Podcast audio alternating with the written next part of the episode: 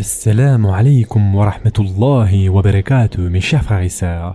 Aujourd'hui, Inch'Allah, on va terminer donc avec cette série sur les enseignements de Luqman. Nous en étions à la 46e leçon qui concerne la mise en garde contre l'orgueil et l'arrogance.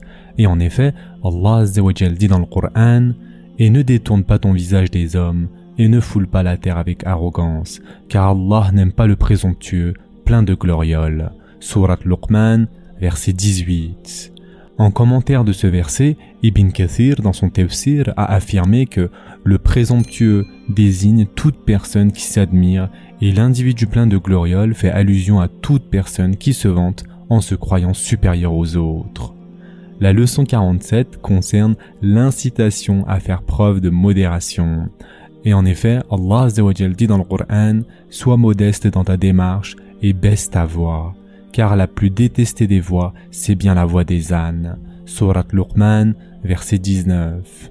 La leçon 48, mes chers frères et sœurs, concerne la preuve que l'amour compte parmi les attributs d'Allah Et en effet, Allah dit dans le Coran, Allah n'aime pas le présomptueux, plein de glorioles. La leçon 49 que l'on peut déduire de ce récit de Luqman concerne les nobles comportements. La législation islamique invite à se parer des nobles caractères et met en garde contre les vils comportements. Et enfin, pour terminer, mes chers frères et sœurs, la leçon 50 concerne le fait de donner des exemples. Yani, il est important d'illustrer ses propos à l'aide d'exemples lorsque l'on enseigne ou que l'on éduque. Et en effet, Allah dit dans le Coran, sois modeste dans ta démarche et baisse ta voix, car la plus détestée des voix, c'est bien la voix des ânes. Surat Luqman, verset 19. En effet, cette frappante comparaison nous fait comprendre que si le fait d'élever la voix de manière outrageuse et dérangeante avait quelque utilité, ce n'aurait pas été une caractéristique propre à un animal dont la médiocrité et l'idiotie sont connues de tous. Et enfin, mes chers frères et sœurs, pour conclure, Quoi qu'il en soit, ces recommandations que Luqman a données à son fils rassemblent des sagesses essentielles et en impliquent beaucoup d'autres que nous n'avons pas eu le temps de mentionner. Effectivement, chacune d'entre elles implique tout ce qui facilite son accomplissement si c'est un ordre, ou bien implique tout ce qui aide à son délaissement si c'est un interdit. Cela illustre ce que nous avons évoqué dans les épisodes précédents concernant la définition de la sagesse, à savoir une connaissance de règles avec les sagesses qu'elle contient et le discernement qui l'accompagne. Luqman, dans ses recommandations, a invité son fils à la base de la religion qui est la proclamation de l'unicité d'Allah c'est-à-dire Tawhid. Et donc il lui a interdit l'association ou le polythéisme en lui exposant les moyens permettant de s'écarter de ce péché. Il lui a prescrit la bienfaisance envers les parents en lui expliquant les moyens permettant d'être bon envers eux. Il lui a enjoint d'être reconnaissant envers lui, puis de l'être envers ses parents.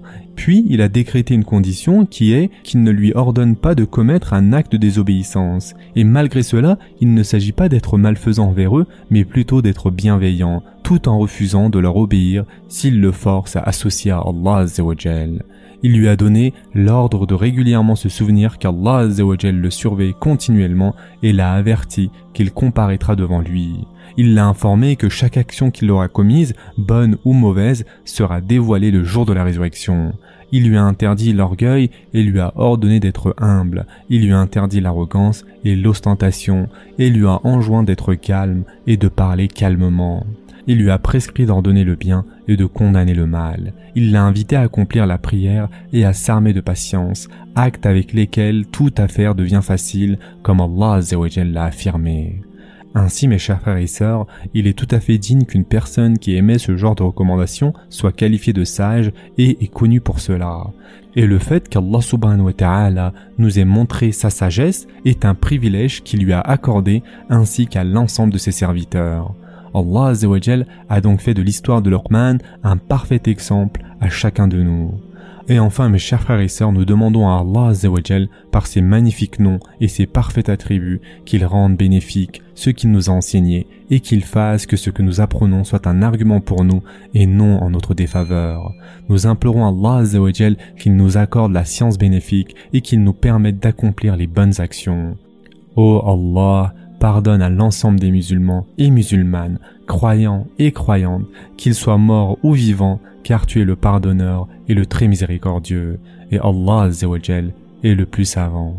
Et qu'Allah couvre d'éloges et salue notre prophète sallallahu alayhi wa sallam, ainsi que sa famille et l'ensemble de ses compagnons. Ce sera tout pour aujourd'hui. En attendant, prenez soin de vous mes chers frères et sœurs et à très prochainement, Inch'Allah.